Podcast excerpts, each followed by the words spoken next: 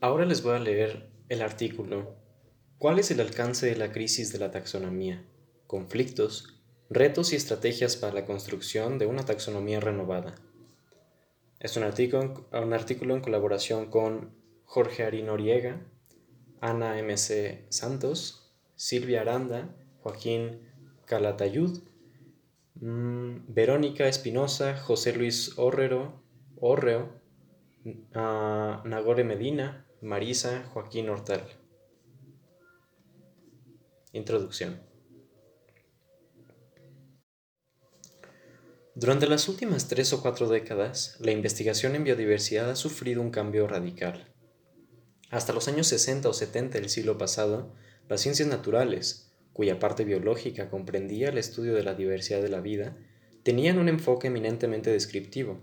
Los taxónomos inventaban los taxónomos inventariaban especies utilizando la morfología para describir sus formas, y a veces con ayuda de la fisiología y la ecología añadían caracteres no morfológicos a esas descripciones. Su distribución en el espacio era descrita por la faunística, la florística y la biogeografía, y su evolución en el tiempo por la paleontología y la sistemática. A lo largo de un proceso gradual, este enfoque basado en inventariar la biodiversidad ha dado paso a un énfasis en su significado evolutivo y ecológico, es decir, al estudio de los procesos encargados de generar dicha biodiversidad, su, dinámica espacial y temporal, y el impacto que ésta tiene sobre el funcionamiento de los ecosistemas. Dicho cambio ha venido propiciado en parte porque el conocimiento generado tras más de dos siglos de inventario sistematizado ha permitido avanzar en los cuerpos de conocimiento de la evolución y la ecología hasta el punto de lograr crear una ciencia de índole predictiva, al menos para ciertos organismos, con bases sólidas en el terreno experimental. Adicionalmente, las nuevas técnicas en estadística, biología molecular, detección remota, datación estratigráfica y computación han logrado que podamos aproximarnos de forma más precisa al estudio de la naturaleza de manera cuantitativa, lo cual permite hacer generalizaciones de manera mucho más rigurosa y robusta que en el pasado. Sin embargo, existe la percepción entre algunos científicos de que el auge de la investigación en ecología y evolución ha conllevado a una infravaloración del trabajo taxonómico, propiciando una crisis en la taxonomía. Por un lado, los niveles de financiación dedicados a la investigación han disminuido de forma significativa, con la consiguiente reducción del trabajo taxonómico. Por otro lado, la aparición de áreas científicas con una base más cuantitativa y que por tanto generan conocimiento que es a priori más fácil de criticar y falsear, ha dado lugar a una pérdida de prestigio de la taxonomía, que estaba basada en el criterio de autoridad sobre aspectos y clasificaciones cualitativas. A todo lo anterior se suma la aparición de la falsa creencia de que la taxonomía es simplemente un trabajo de índole técnico, con un valor limitado para el avance de la investigación en biodiversidad, ya que una vez se cuente con un conocimiento taxonómico suficiente para responder a las grandes preguntas que se hacen tanto ecólogos como biólogos evolutivos, esta podría perder su importancia. En este capítulo revisamos algunos aspectos de esta crisis de la taxonomía, identificando puntos críticos de la misma. Para ello, primero definimos qué es la taxonomía, con una breve descripción de su desarrollo histórico. Además, identificamos quién la lleva a cabo así como en qué grado son importantes unas u otras aproximaciones a esta disciplina. Hacemos una distinción entre los conceptos de taxonomía, clasificación y sistemática para posteriormente describir la utilidad e importancia actual de esta disciplina para el avance de la ciencia en diferentes aspectos y para su subsecuente aplicación práctica en múltiples áreas del conocimiento. Posteriormente, evaluamos el alcance de la crisis de la taxonomía evidenciado, evidenciando los conflictos más importantes que creemos existen en la actualidad y, y finalizamos proponiendo algunas estrategias que se deben priorizar, ya que aportan herramientas para gestionar una taxonomía renovada de cara al futuro. ¿Qué es taxonomía? ¿Y qué hace un taxónomo? Etimológicamente hablando, la palabra taxonomía proviene del griego taxis, que significa conjunto o división, ordenación, y nomos, que significa ley, mide, regula, por lo que la taxonomía podría entenderse como la ley de los conjuntos o de las divisiones que regula la ordenación. En una acepción más contemporánea, podemos definir la, la taxonomía como la disciplina encargada de la clasificación de los organismos en un sistema de categorías jerárquicas, basado en caracteres informativos que intentan reflejar las relaciones filogenéticas, es decir, evolutivas, que existen entre ellos. Sin embargo, existen muchas definiciones de lo que es taxonomía, especialmente porque el uso de este concepto se aplica en muchos contextos diferentes. Esto ha ocasionado, en el mejor de los casos, una simple confusión semántica y, en el peor, el llegar a considerar a la taxonomía no como una ciencia, sino como un simple conjunto de técnicas o herramientas metodológicas. El origen de la taxonomía se remonta a los primeros ejercicios de clasificación realizados por Aristóteles en la antigua Grecia, al distinguir a dos grandes grupos que llamó géneros máximos, los Animalia, animales sin sangre o actuales invertebrados, y los Enaima, animales con sangre o actuales vertebrados. En su forma moderna, su origen se sitúa en el momento en el que Carolus Linnaeus, Linnaeus publicó la primera edición de su Sistema Naturae en 1735 sin duda alguna, el principal aporte de Linnaeus a la taxonomía moderna fue proponer un sistema simplificado y estandarizado que facilitara el entendimiento y organización de la diversidad biológica. En los siglos que sucedieron al trabajo de Linnaeus, la taxonomía se afianzó como la base de las ciencias naturales, generando un auge de esta disciplina y sirviendo de base para la transformación de áreas como la biogeografía, ecología y evolución. En este contexto, Existen tres aproximaciones metodológicas y conceptuales dentro de la taxonomía de complejidad progresiva, alfa, beta y gamma. La taxonomía alfa se caracteriza por incluir etapas como la exploración, descripción y denominación de los taxones, en algunas ocasiones con pocos individuos y buscando en la mayoría de los casos nuevas especies, con muy pocas conexiones o sin las comparaciones necesarias con el resto de los grupos. La taxonomía beta es una fase de síntesis, en donde la preocupación se centra en contextualizar la información sobre las especies en el marco evolutivo, generando propuestas robustas de clasificación a partir, a partir la distribución de los caracteres presentes en los diferentes grupos.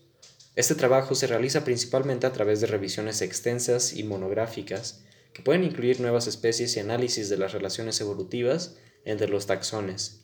Finalmente, la taxonomía gamma, busca realizar análisis filogenéticos, incluyendo clados completos a diferentes niveles supragenéricos, incorporando la interacción con diferentes áreas, por ejemplo, biogeografía, biología comparada, etología, fisiología, etc., logrando con ello entender las relaciones con otros niveles taxonómicos superiores y generando en la mayoría de los casos la reorganización de tribus, sus familias, familias y otros taxones de alto rango.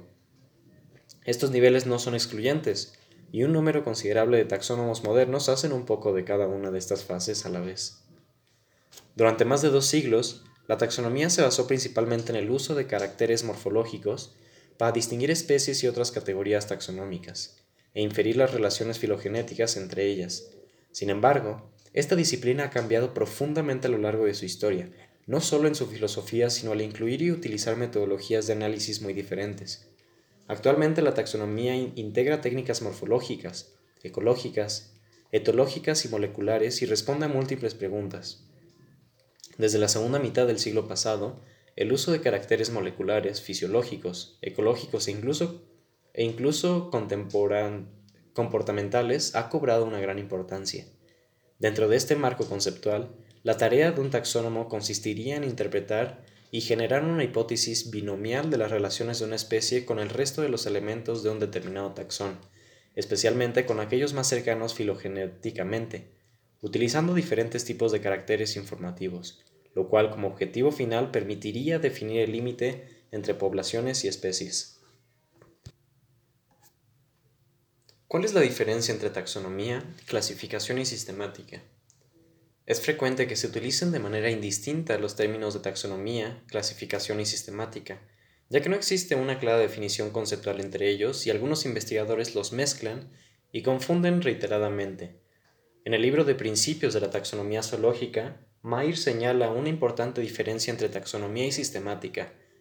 definiendo la taxonomía como la teoría y la práctica de clasificar organismos, y la sistemática como la ciencia de la diversidad de los organismos. Por otro lado, Simpson, en el capítulo introductorio de su libro, aclara que la sistemática es un campo más amplio que la taxonomía y por ende la contiene. De igual manera, Wilson define la taxonomía como una subdivisión de la sistemática, que consiste en tres actividades, identificación, clasificación, nomenclatura. Sin embargo, existen algunos investigadores que consideran que la sistemática es una subdivisión de la taxonomía, que se encarga de la reconstrucción de la filogenia de los organismos. En contraste, la clasificación sería un procedimiento metodológico de ubicar un determinado taxón dentro de una serie de niveles jerárquicos taxonómicos. Por ejemplo, género, familia, orden, clase, por lo que la clasificación es un paso metodológico dentro del proceso taxonómico. Entre los otros componentes que incluye entre los otros componentes que incluye. Es importante señalar que esta clasificación biológica no es equiparable a la clasificación que se hace con objetos inanimados, la cual no busca entender su evolución. En una acepción más moderna, la sistemática es la organización de los seres vivos en series jerárquicas de grupos, enfatizando en sus interrelaciones filogenéticas. En este sentido, Cracraft define las cuatro áreas principales en las que se desenvuelve, divide la sistemática. 1. El estudio de la biodiversidad. 2. La documentación de la filogenia de los seres vivos. 3. El análisis de los procesos evolutivos. Y 4 la teoría y práctica de la taxonomía. La sistemática, por ende, es el campo científico encargado de la organización, historia y evolución de la vida, preguntándose aspectos como cómo se originó la vida, cómo se diversificó y cómo se distribuye en el tiempo y el espacio. Importancia de la taxonomía. Una vez definido lo que entendemos por taxonomía, es relativamente sencillo determinar sus campos de actuación, esto permite contestar la percepción de que la taxonomía es una simple herramienta de las ciencias naturales, mediante un repaso de su importancia transversal a lo largo de un gran número de ramas teóricas y aplicadas de las ciencias naturales. La taxonomía juega un papel fundamental en muchísimas áreas de las ciencias naturales, entre las que destacan la gran mayoría de, si no todos, los tópicos estudiados en ecología y evolución, así como áreas tan dispares como los análisis forenses, el estudio y generación de nuevas medicinas, la estructuración de estrategias de conservación, irión de conservación, los proyectos de ingeniería forestal y mejora agrícola, o la organización y manejo de colecciones biológicas, entre muchos otros. La falta de la taxonomía o una taxonomía deficiente compromete seriamente el avance de todas estas disciplinas y con ello, gran parte, si no todo, el cuerpo teórico de las ciencias naturales. En esta sección ofrecemos un pequeño recorrido por algunas de las áreas y tópicos en las, actuales, en las cuales la taxonomía juega un papel fundamental en el avance y la aplicación del conocimiento. Esta lista dista mucho de ser exhaustiva, sino que pretende ofrecer un conjunto limitado de pequeños ejemplos, a veces muy concretos, en áreas conceptualmente diversas del estudio de la biodiversidad, desde su inventario hasta aplicaciones prácticas de bioseguridad, pasando por la biogeografía, la evolución o la ecología funcional. Estudios de evolución y filogenia. El principal y más importante aporte de la taxonomía respecto a los estudios evolutivos es la definición de las unidades básicas sobre las que se cimentan, sobre las que se cimientan los análisis filogenéticos, y con ello, las inferencias evolutivas que se derivan de ellos. Más aún, nuestra forma más directa de entender la naturaleza y de aproximarnos conceptualmente a la evolución de los organismos es a través de los fenotipos. En este sentido, la información biológica, por ejemplo, morfología, etología, molecular o fisiología, derivada de los estudios taxonómicos, es utilizada como fuente de información en los trabajos evolutivos. De igual manera, la calidad de la información taxonómica utilizada en los estudios filogenéticos es determinante de la calidad de los resultados que se encuentren. Por ejemplo, la identificación errónea de organismos cuyas secuencias se publican en bases de datos moleculares, como GeneBank, puede llevar a resultados e inferencias erróneas, con las repercusiones y consecuencias que esto puede tener en áreas como la conservación.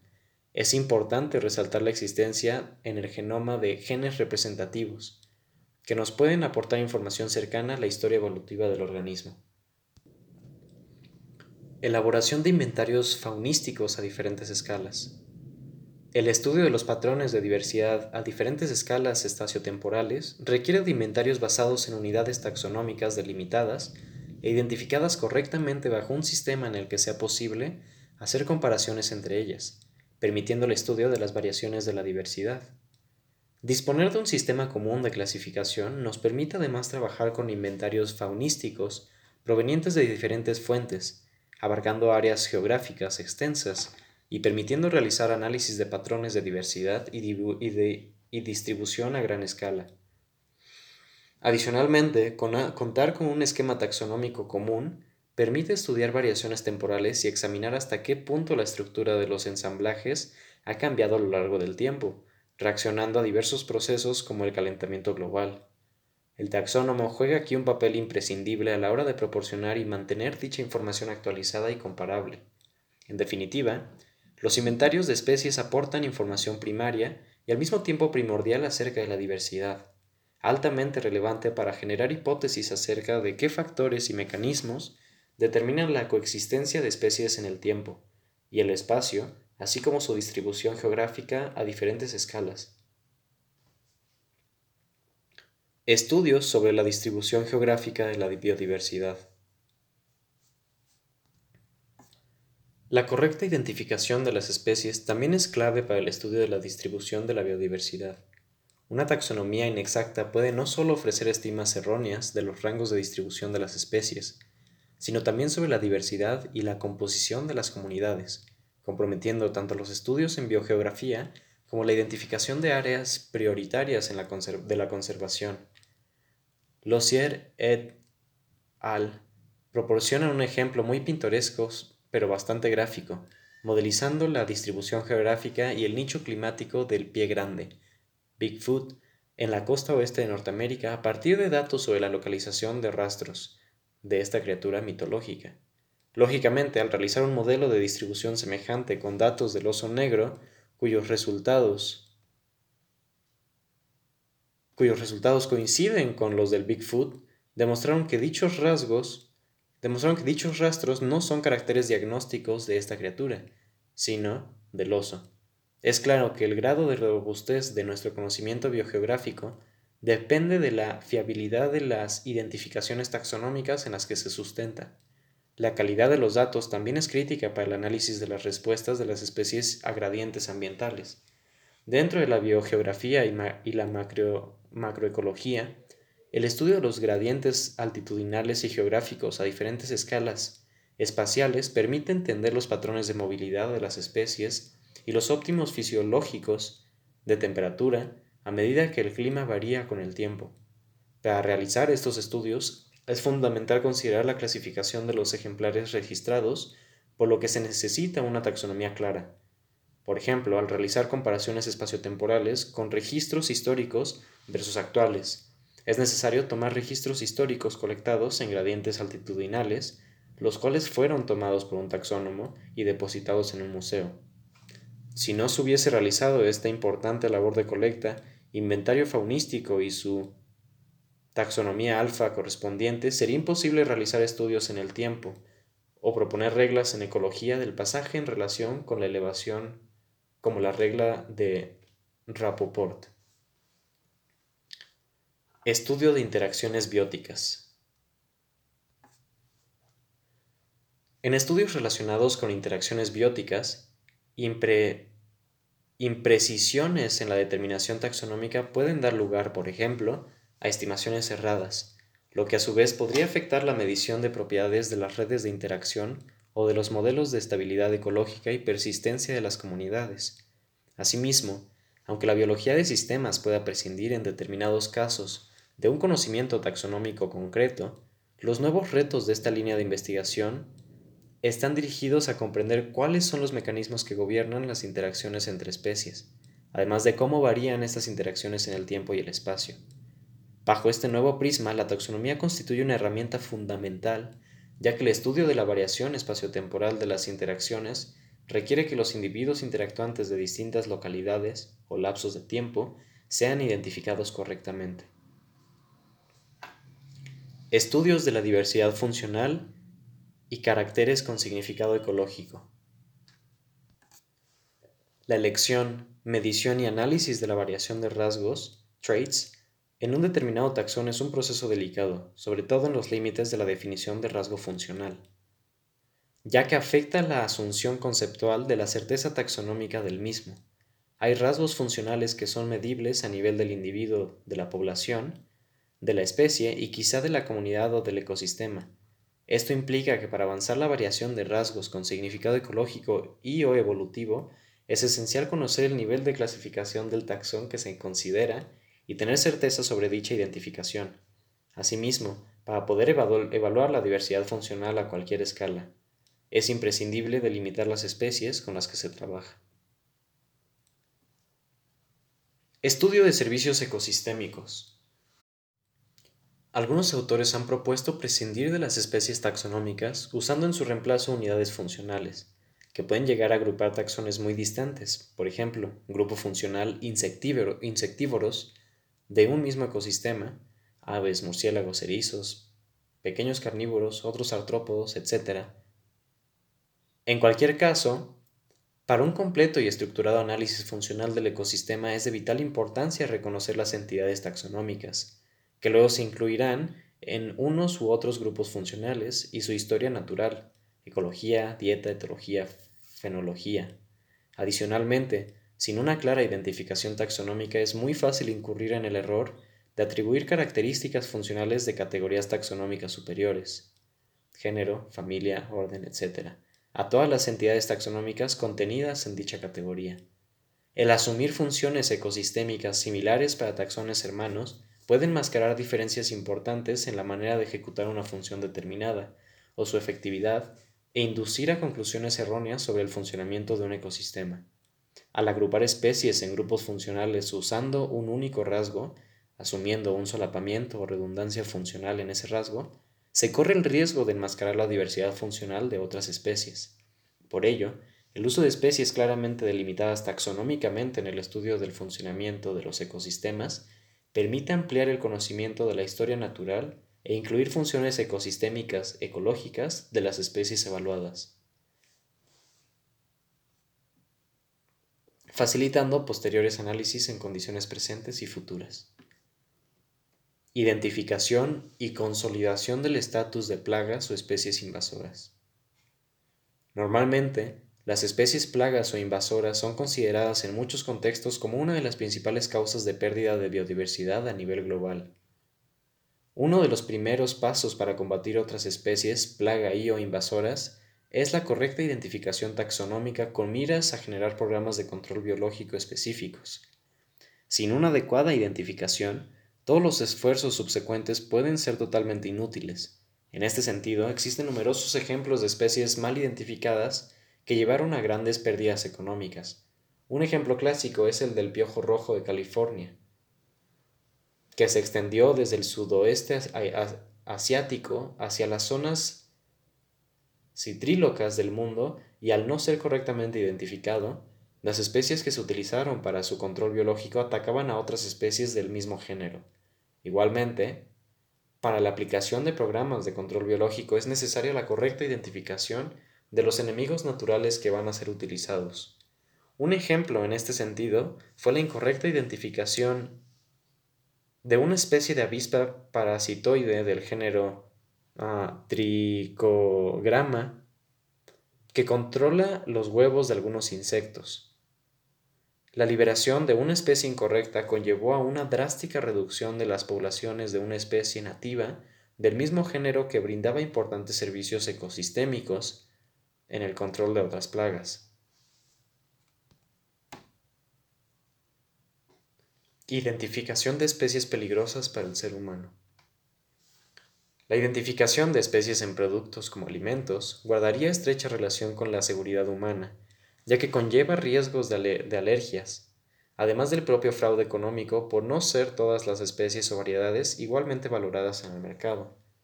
La identificación de especies mediante la genética hace que, no sea necesario el individuo completo para su identificación taxonómica, e incluso una mínima región de ADN es capaz de identificar la especie animal original de un alimento procesado, lo cual es especialmente importante a este nivel de análisis.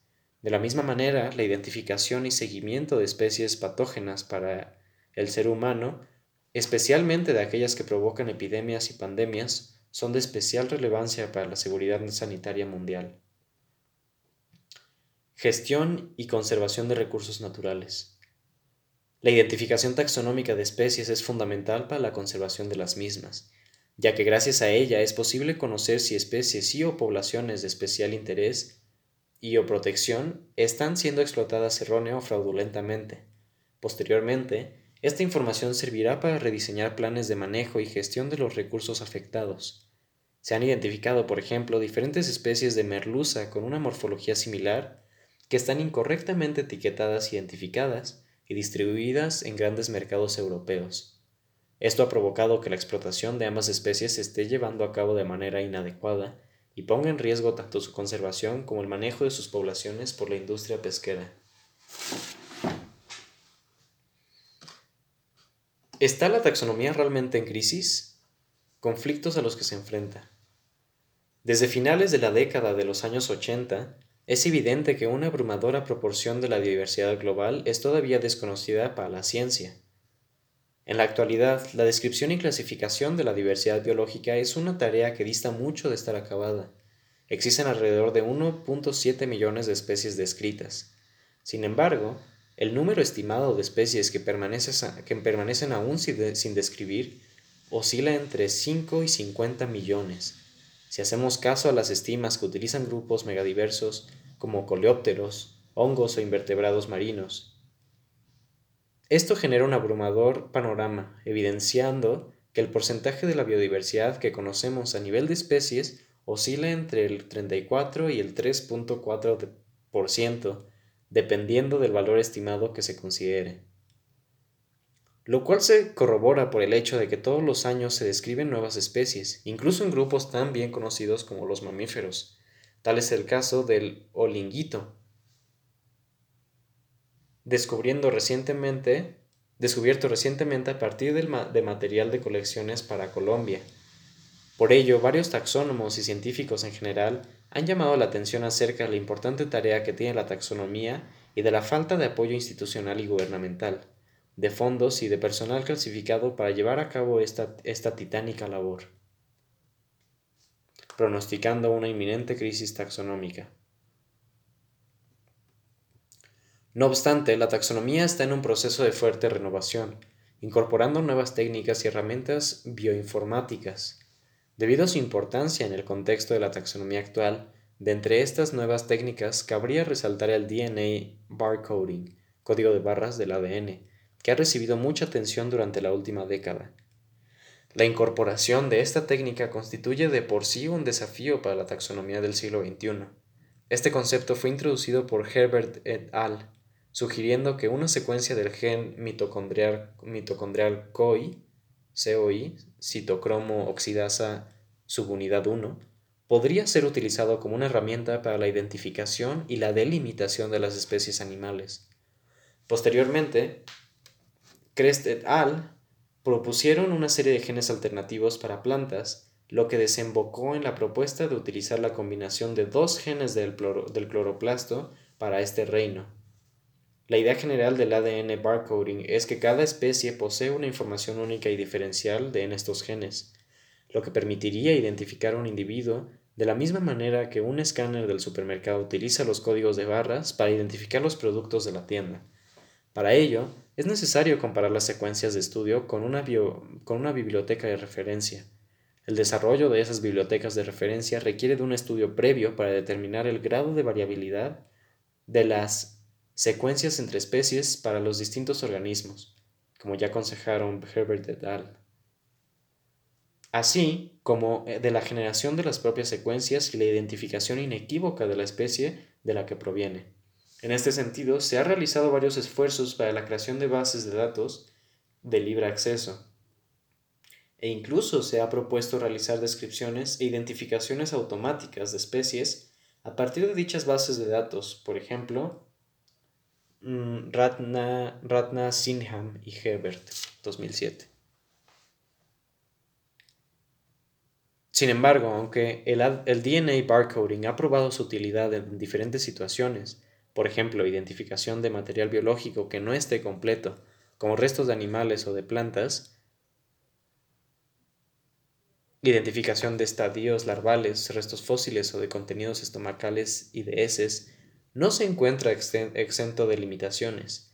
Las identificaciones que se hacen con este método dependen de la calidad tanto de, las identificaciones específicas como de las propias secuencias disponibles en las bibliotecas de referencia. Para muchos grupos taxonómicos, por ejemplo, Hymenoptera, Diptera y Microlepidoptera, y a pesar de que continuamente se están añadiendo secuencias a estas bases de datos, la información disponible es incompleta, lo que dificulta la identificación de las muestras más allá de cierto nivel taxonómico. Por ello, aunque el surgimiento del barcoding ha permitido importantes avances en muchos grupos de organismos, aportando información relevante a distintos niveles, es de vital importancia mantener la dualidad en la información morfológica y molecular a nivel del organismo. Esta taxonomía integrativa permitiría resolver cuestiones de coexistencia o de funciones ecológicas, redundancia de especies, a niveles distintos al molecular, y así no perder la información sobre las interacciones organísmicas y la complejidad ecosistémica. En este sentido, el, DNA barcoding no debe ser sino una nueva y potencialmente poderosa herramienta en las manos, en las manos del taxónomo. A pesar de estas nuevas herramientas, un gran número de autores han señalado en los últimos años que la crisis de la biodiversidad a nivel global está estrechamente asociada con una crisis de la taxonomía. Esto contrasta con la visión de Costello, quienes defienden que ahora existen más taxónomos activos que nunca y que a un buen ritmo de trabajo se puede describir una parte significativa de la biodiversidad antes de que ésta desaparezca. Nosotros, al igual que otros autores, Creemos que esta visión es excesivamente optimista, ya que dicho aumento en el número de taxónomos no es relativo al número de investigadores en total y no está corregido por el número de grupos taxonómicos a estudiar. A pesar de las nuevas técnicas y el ritmo más o menos constante de descripción de especies nuevas al año, la taxonomía del siglo XXI se enfrenta a, a un creciente número de problemas y dificultades. Además, a la vez que crece el número de taxónomos, también lo ha hecho el número de personas que trabajan en la descripción de una sola especie, mientras que la tasa de descripción de especies no ha aumentado significativamente. La agudización de esta crisis ha llevado a que en las últimas décadas varios científicos y especialmente ecólogos hayan decidido prescindir del uso de la taxonomía en sus estudios, debido a las trabas de tiempo y de certidumbre taxonómica en algunos grupos, por ello, en la actualidad resulta relativamente común trabajar con, categorías como morfoespecies o unidades evolutivas, Evolutionary Significant Units, ESUs o Molecular, Molecular Operational Taxonomic Units, para documentar y analizar diferencias entre comunidades biológicas. En este sentido, algunos autores se preguntan si se necesita realmente la taxonomía para hacer ecología. Sin embargo, en términos de diseño de estrategias políticas y de conservación, es muy difícil solucionar preguntas de investigación si no existe una clara delimitación de los, de los elementos faunísticos y florísticos. Recopilar y analizar exhaustivamente los conflictos a los que se enfrenta la taxonomía actual está fuera de los objetivos de este trabajo. Sin embargo, sí que es posible listar los más relevantes. 1. En general, se puede organizar dichos conflictos en cinco categorías principales. En primer lugar, una serie de limitaciones metodológicas que impiden integrar el grado de detalle necesario para realizar la taxonomía tradicional con las aplicaciones de uso masivo de datos o Big Data, que son cada vez más comunes en ciencias naturales. Estas limitaciones se acrecientan debido a la falta de reconocimiento del trabajo taxonómico en la comunidad científica, acompañado de un bajo nivel del impacto de los trabajos taxonómicos según índices bibliográficos. Esta falta de prestigio se extiende a los gestores del medio natural y las organizaciones gubernamentales y conlleva una escasez de fondos debido a que, salvo honrosas excepciones, las agencias de financiación no asignan partidas específicas para la taxonomía siendo elevado el grado de competencia por los limitados recursos destinados a la investigación en ciencias naturales. Este problema se suma a la complejidad de la beta taxonomía, cuyas revisiones conllevan a un proceso largo y costoso en términos temporales, que a pesar de su importancia e impacto a largo plazo, deja, poco deja pocos créditos en forma de ciertos indicadores de productividad científica, como son el número de publicaciones y las citas en un periodo breve de tiempo y de valoración dentro del mismo ámbito científico. A continuación aparece una tabla 1, principales problemas de la taxonomía agrupados en función de cinco categorías principales. Limitaciones metodológicas, hay una falta de un mayor número de herramientas taxonómicas adecuadas y una falta de integración entre la taxonomía y otras áreas del conocimiento, particularmente las que usan Big Data. Falta de reconocimiento. Poca valoración del trabajo taxonómico en términos científicos y laborales. Cada vez hay menos taxónomos asociados a la academia y menos asignaturas de taxonomía en el currículo de las universidades. El nivel de impacto el indicador de productividad científica más utilizado, de las revistas que publican regularmente artículos taxonómicos es muy bajo. En los últimos 10 años, de 2005 a 2014, solo se han publicado 20 artículos que contengan trabajo puramente taxonómico, incluyendo la descripción de un nuevo género de primates, 6 artículos sobre homínidos fósiles, la mitad de ellos dedicados al debate sobre el estatus de Homo florensis, floresiensis y otros siete sobre diversas especies fósiles. Escasez de fondos. Hay una dificultad por parte de los taxónomos de venderse a sí mismos o de, vender la importancia de su trabajo. Hay una dificultad a la hora de gestionar proyectos o conseguir fondos de investigación. Complejidad de la beta taxonomía. Está la baja tasa de publicación de los taxónomos en comparación con otras áreas. Se invierte mucho tiempo y esfuerzo y el resultado es una única publicación en una revista de bajo impacto. Existe un alto número de sinonimias las cuales desvirtúan en ocasiones la labor taxonómica y para muchos grupos hace falta una buena y completa alfa taxonomía. Cambio, cambio generacional, senescencia, aislamiento y desaparición de los taxónomos clásicos. Hay una falta de taxónomos en grupos y proyectos de investigación multidisciplinarios. Existe una fuerte agregación biogeográfica en la distribución de los taxónomos a nivel mundial.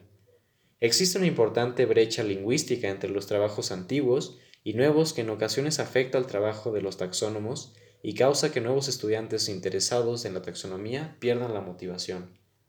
Existe muy poca interacción entre los taxónomos clásicos y los taxónomos modernos que utilizan herramientas moleculares. Muchos de los taxónomos tradicionales trabajan de manera aislada. Existe un profundo conflicto entre taxónomos aficionados y profesionales que no favorece el avance de la taxonomía. Adicionalmente, muchos de estos taxónomos no profesionales que hicieron valiosos aportes han ido desapareciendo con el tiempo. Problemas de reemplazo generacional, ya que las nuevas generaciones de biólogos no están interesados en formarse como taxónomos, no tienen docentes que los formen en estas áreas y o no tienen apoyo económico. En términos generales, el promedio de edad de los científicos haciendo taxonomía ha aumentado en las últimas décadas, por lo que muchos de ellos están ya retirados del mundo académico o de los museos. Problemas en la distribución equilibrada de taxónomos en relación con los grupos hiperdiversos y las regiones biogeográficas con mayor diversidad en el mundo. Para muchos grupos taxonómicos simplemente no existen taxónomos.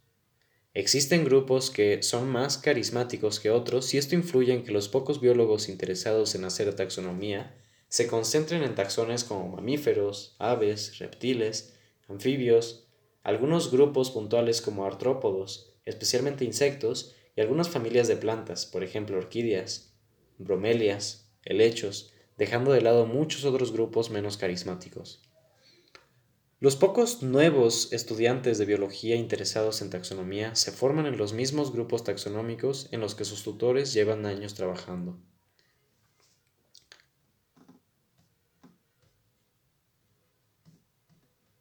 Estos cuatro tipos de problemas se suman para dar lugar al más preocupante de todos ellos, el cambio generacional, que está relacionado con la senescencia, aislamiento y desaparición de las generaciones de taxónomos clásicos que están actualmente jubilados o en proceso de hacerlo, con un bajo reemplazo de nuevas generaciones de taxónomos capaces de realizar un trabajo de calidad. De hecho, una mirada crítica al recambio generacional en la taxonomía revela que la generación de taxónomos nacida al filo de la segunda mitad del siglo pasado y formada en su mayor parte durante los años 70 y 80, se, encuentra a punto de desaparecer sin dejar una escuela consolidada de, de taxónomos jóvenes que sean capaces de modernizar esta rama de la ciencia, excepto quizás en algunas naciones de elevada diversidad como Brasil, o de unas pocas instituciones científicas como algunos museos de historia natural. No resulta, pues, exagerado decir que la taxonomía se encuentra, entre, se encuentra ante una encrucijada histórica. Esta grave crisis contrasta esta grave crisis contrasta con la fuerte presión social, gubernamental y científica hacia la actividad taxonómica, con el principal objetivo de describir con la mayor brevedad posible el mayor número de especies antes de su extinción, debido a la alta tasa de pérdida de hábitats. La alta demanda de los usuarios de la taxonomía choca con la atención y el apoyo económico que recibe. En este contexto, de una necesidad urgente de fomentar y generar más trabajo taxonómico resulta paradójica la falta de recursos humanos, institucionales y económicos para resolver esta tarea a la velocidad que se requiere. Inventariar la biodiversidad de manera relativamente rápida, robusta y efectiva está al alcance del nivel de desarrollo de la taxonomía actual, pero solo si se cuenta con el nivel adecuado de inversión en taxónomos profesionales e infraestructura taxonómica, acompañando, acompañados del desarrollo de herramientas bioinformáticas. Sin embargo, los grandes museos de historia natural están perdiendo gran parte de sus conservadores. Esto redunda en la pérdida de los profesionales dedicados a la taxonomía beta de calidad capaces de proporcionar una estructura taxonómica bien curada, es decir, homogénea, robusta y consistente. Por todo ello, la realidad de la taxonomía del siglo XXI es que carece de los recursos para inventariar la biota del planeta al ritmo necesario para catalogarla antes de la desaparición de buena parte de ella. Esta falta de recursos agudiza en algunos países en vía, en vía de desarrollo, en donde las desigualdades como la falta de herramientas y equipos adecuados la ausencia de soporte institucional y gubernamental, la carencia de personal calificado y las malas condiciones de las colecciones de historia natural son dramáticas. Un efecto colateral de la disminución continua del número de taxónomos profesionales es el papel cada vez más relevante que juegan los taxónomos amateurs o, para ser más exactos, sin dedicación exclusiva. Esta preponderancia de taxónomos no profesionales no tendría necesariamente que suponer un problema para la calidad del conocimiento taxonómico, más allá de la precariedad de medios que la acompaña. Sin embargo, para ello es necesaria la existencia de una escuela sólida de taxonomía amateur que se asegure de la calidad de la formación de dichos aficionados. Además, estos taxónomos sin dedicación exclusiva deben estar acompañados de un número suficiente de taxónomos beta que puedan aconsejarles, supervisando y revisando su trabajo para asegurarse de que las nuevas entidades descritas se incluyen en la jerarquía taxonómica de manera adecuada, proporcionando una taxonomía estructurada y homogénea. Sin embargo, la realidad es que este apoyo no existe o no existe o está en vías de desaparición, por lo que algunos taxónomos aficionados están dedicados de manera exclusiva a describir nuevas especies sin llegar a cuestionarse las relaciones evolutivas de los elementos con los que trabajan, haciendo una taxonomía alfa deficiente. Además de entorpecer el trabajo de los beta taxónomos, esta aproximación de baja calidad genera una lectura negativa por parte de algunos sectores científicos, que con este tipo de trabajos ganan argumentos para continuar infravalorando la labor taxonómica. En este sentido, es necesario un mayor nivel de autocrítica por parte de los taxónomos acerca de su trabajo y el alcance del mismo, tanto a nivel del aficionado como de los revisores y editores de las revistas. Dentro de este marco de referencia, Describir una especie es un acto de alta relevancia para la investigación, de la misma manera que lo es descubrir las relaciones de ese nuevo organismo con el resto de especies. Este punto es crítico, ya que con el estado actual del conocimiento, describir especies per se sin generar un marco de relaciones con el resto de organismos es una actividad que no tiene cabida en la taxonomía del siglo XXI. la taxonomía de descripciones taxonómicas deficientes e incompletas, publicadas en revistas de ámbito geográfico reducido y en idiomas no entendibles para una amplia mayoría, no debe convertirse en una puerta en la que se cuelen trabajos sin referencia a la sistemática del grupo. En este ámbito, los editores y comités editoriales de dichas revistas deben jugar un papel muy importante.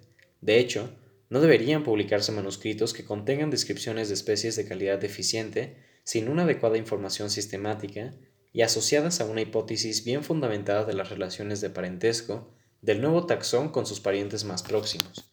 Sin embargo, la adopción de medidas encaminadas en este sentido llevaría a la, paradoja de retrasar la descripción de la biodiversidad que tanto urge. A pesar de la existencia de malas prácticas, es importante no generalizar al conjunto de la taxonomía, ya que éstas no son comunes y son inexistentes o casi entre, o casi entre taxónomos profesionales. De hecho, es de resaltar la labor de una gran mayoría de excelentes taxónomos, que al dar un nombre a una especie están generando una sólida y rigurosa hipótesis preliminar acerca de su relación evolutiva con otros organismos. Si hemos resaltado esta problemática es porque permite caracterizar una de las necesidades actuales de la taxonomía, compensar la falta de taxónomos a costa de, taxónomos aficionados puede tener un coste elevado en la calidad del conocimiento taxonómico si no se acompaña de una supervisión, de una supervisión eficiente de los taxónomos menos experimentados y un trabajo de formación tanto de estudiantes como de aficionados que permite elevar el nivel de su trabajo. Esto podría combinarse con la creación de grupos o colaboraciones que incluyan beta taxónomos capaces de integrar y articular el nuevo conocimiento proporcionado por las descripciones de, de taxónomos menos experimentados en un contexto evolutivo que defina los límites e interacciones de las especies.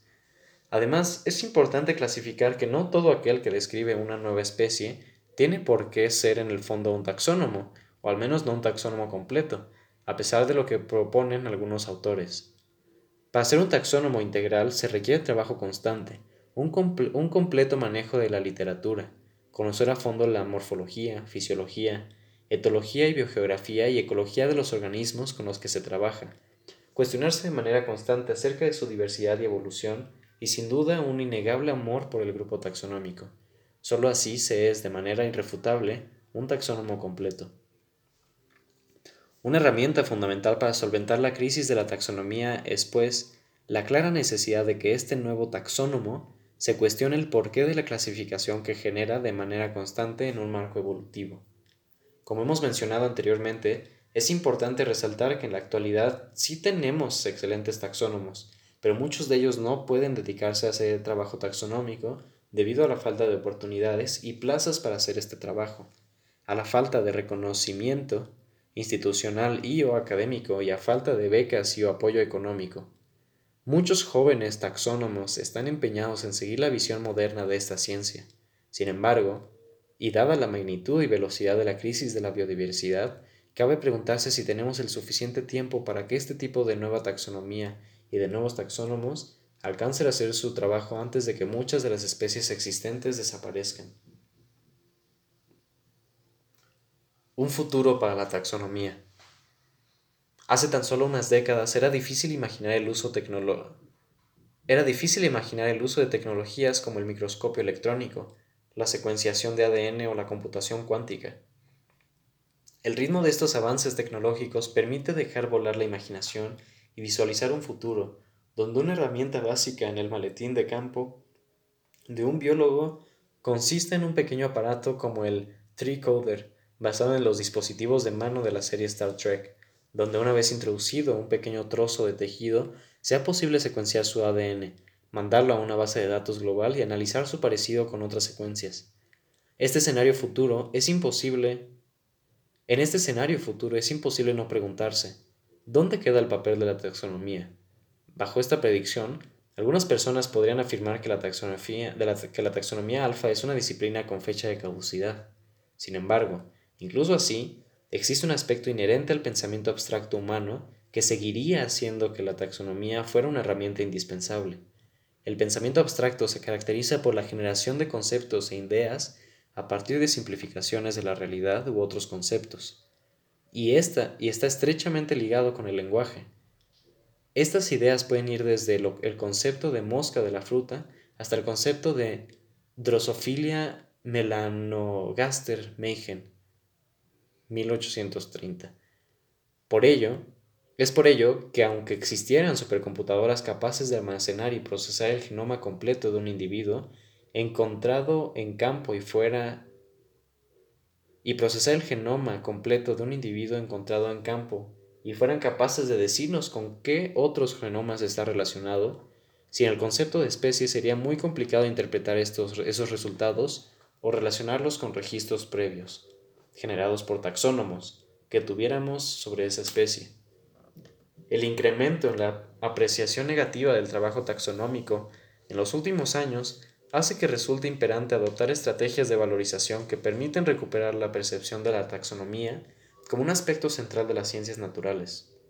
En primer lugar, es necesario aumentar la visibilidad de las colecciones de historia natural y la taxonomía tanto para el público general como para los gestores de programas científicos. Pero para solucionar algunos de estos problemas y reivindicar las condiciones de trabajo del taxónomo, subsanando el deteriorado estatus de la taxonomía, es necesario explorar nuevas formas y estrategias de financiación y avanzar en una internacionalización real del conocimiento taxonómico. Esto puede gestionarse mediante la incorporación de tecnologías bioinformáticas que aumenten la presencia real de la taxonomía en las iniciativas de Big Data, como mediante un comparativismo entre taxónomos de diferentes naciones, grupos biológicos e instituciones. Si los propios taxónomos no añaden un bonus por pequeño que sea, a sus evaluaciones de proyectos e investigaciones, no podemos esperar que científicos de otras áreas lo hagan, a no ser que se genere una evaluación crítica de las necesidades de los centros de investigación, de los perfiles de los candidatos y un apoyo preferencial cuando existan igualdad de condiciones en otros aspectos de un proceso de evaluación, como el currículum, la idoneidad del candidato o la excelencia del proyecto. El esfuerzo adicional de hacer el trabajo taxonómico seguirá sin tener una compensación a la hora de conseguir contratos de trabajo, plazas de, de investigador o profesor de universidad o al momento de competir entre proyectos. Si este corporativismo se acompaña con la incorporación de las tecnologías de la información y la bioinformática, con la iniciativa SUBank, es posible revertir la situación de la taxonomía en unas pocas décadas. En los últimos años, han aparecido interesantes iniciativas regionales, nacionales e internacionales que utilizan herramientas electrónicas para conectar a los taxónomos, difundir la información taxonómica que estos producen y fomentar el acceso a dicha información a nivel global. Este tipo de estrategias, aunque muchas veces están más enfocadas al usuario que al taxónomo, cumplen una labor fundamental, no solo de difusión del contenido taxonómico, sino también de formación, por lo que deben mantenerse, replicarse y difundirse en otras regiones a nivel mundial, teniendo mucho cuidado de no generar la falsa idea de que el trabajo taxonómico no tiene un valor económico asociado al ser gratis su acceso. En términos generales, estamos convencidos de que la taxonomía clásica debe redefinirse, reestructurarse y renovarse, debe ser más plural y convertirse en una taxonomía integradora e incluyente, que genere estrategias transformadoras, utilice nuevas herramientas y busque soluciones novedosas a la necesidad apremiante de conocer la diversidad existente en el planeta. Esta nueva taxonomía debe enfocar todos sus esfuerzos en resolver cuestiones evolutivas, integrando elementos y saberes de otras áreas como la ecología funcional, la biogeografía, la etología, la morfofisiología y la biología comparada, generando así nuevos y más completos niveles de conocimiento, una mayor visibilidad de impacto y especialmente aumentar el número de personas interesadas en esta disciplina científica. Además, es claro que la taxonomía moderna debe utilizar con más frecuencia herramientas moleculares que requieren de una gran inversión en recursos humanos, tiempo, dinero y trabajo para evaluar y analizar los diferentes grupos taxonómicos. Sin embargo, es importante cuestionarse qué pasará con los países, grupos de investigación e investigadores que no tienen los conocimientos y o los recursos económicos necesarios para hacer taxonomía molecular. Resulta por lo tanto clave aumentar el grado de cooperación entre instituciones y naciones, e incluso la creación de fondos de investigación internacionales que permitan actualizar los laboratorios y entrenar a los taxónomos de los países en desarrollo, siguiendo esquemas semejantes a los del capital semilla, seed money, proporcionado por GBIF a proyectos que ayuden a colocar información de colecciones biológicas en Internet. A continuación viene una tabla 2. Ejemplos de estrategias corporativas para solucionar la crisis de la taxonomía agrupados en la valoración, valorización del trabajo taxonómico, la obtención de nuevas fuentes de financiación y la internacionalización corporativa de la comunidad de taxónomos. Valoración del trabajo taxonómico. Hacer que las colecciones, colecciones zoológicas y los herbarios sean instituciones más abiertas y dinámicas, con mejores herramientas tecnológicas, altos niveles de sistematización y especialmente dispuestas a jugar una importante labor en la formación de los futuros taxónomos. Identificar y publicar el aporte al conocimiento que realicen los taxónomos. Generar labores de diseminación y socialización del conocimiento taxonómico. Generar reconocimientos por parte de los gobiernos de la importancia de la taxonomía en el desarrollo sostenible de los pueblos y sus implicaciones por una economía global en el marco de la Convención de la Diversidad Biológica, contabilizar el impacto de la producción taxonómica, apuntando a la creación de herramientas para evaluar la actividad de los taxónomos. Generación de recursos económicos. Establecer becas específicas para estudiantes de, de pregrado y posgrado interesados en estudiar taxonomía. Aumentar y mejorar los contratos de taxónomos e instituciones de investigación estatal y privadas, en colecciones y en museos formalizar convenios de aduana, con aduanas, ministerios de alimentación, agricultura y medio ambiente y con instituciones nacionales e internacionales encargadas del manejo de la biodiversidad, mejorar el estatus de las colecciones y buscar fondos para su mantenimiento, generar y fomentar proyectos taxonómicos, revisiones y monografías a escala local, regional, nacional y mundial. Gestión nacional e internacional de la comunidad taxonómica. En este punto, fomentar la creación de convenios internacionales para el intercambio de información y movilidad de taxónomos entre regiones del mundo, generar redes taxonómicas nacionales e internacionales en regiones biodiversas, hotspots y trópicos que interactúen con otras redes a nivel mundial, aumentar la interacción académica entre la taxonomía y otros campos de investigación, especialmente en el caso de grupos que no tengan acceso a ciencias aplicadas que usan técnicas modernas crear, mejorar y mantener económicamente nuevas estrategias de gestión e intercambio de especímenes y de información a nivel nacional e internacional, entre colecciones de museos de historia natural y otras instituciones. Multiplicar las experiencias locales como la iniciativa taxonómica de Suecia, que se propuso completar el inventario de las especies existentes en el país en un plazo de 20 años.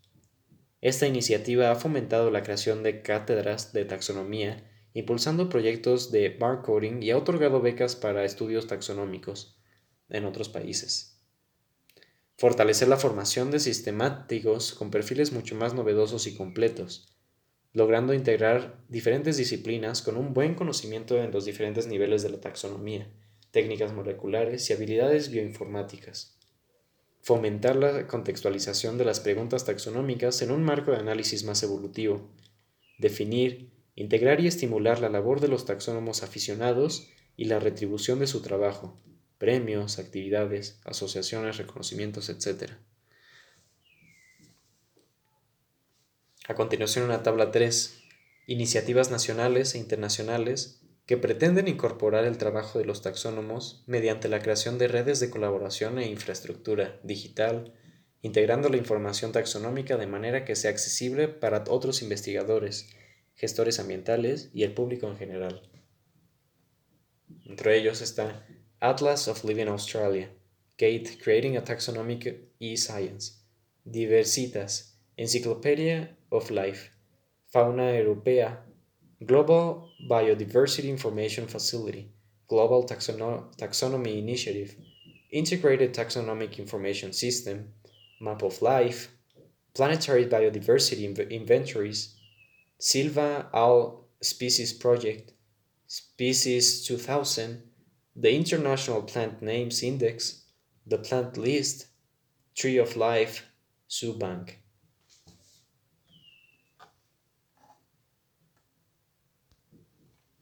Sin duda alguna, La taxonomía del siglo XXI debe estar estrechamente interrelacionada con estrategias y planes de conservación. Es fundamental que los nuevos taxónomos entiendan que la taxonomía debe migrar de un acercamiento descriptivo, fase alfa, a un análisis más estructurado y completo, fase beta. Debe migrar de una ciencia de inventarios y descripción de nuevas especies hacia una ciencia más analítica, holística y evolutiva donde se integren elementos comparativos que generen revisiones más completas. Esto no significa que deban abandonarse las descripciones de nuevos taxones, pero sí debe transformarse el fin último de este trabajo, que debe ser la construcción de una visión más global que incluya la relación entre las especies con preguntas que sean cada vez más complejas e integradoras. Igualmente, este nuevo taxónomo debe cuestionarse los límites de lo que considera es una especie e incluir dentro de su análisis un componente evolutivo e integrador, teniendo en cuenta que al nombrar una especie está generando una hipótesis acerca de sus relaciones evolutivas con otras especies. Si este taxónomo no genera una transformación y un cambio generacional, estaría retrocediendo y cayendo en una taxonomía primitiva, meramente descriptiva, que según nuestro análisis debe renovarse. En muchos países, centros de investigación e institutos este cambio ya está en marcha. Se está generando una taxonomía mucho más integradora, moderna, con más información y análisis autocrítico. Sin embargo, la percepción negativa de algunos sectores se mantiene y el concepto de un área obsoleta se mantiene, por lo que debe realizarse una labor mucho más compleja de cambio de, mentalidades.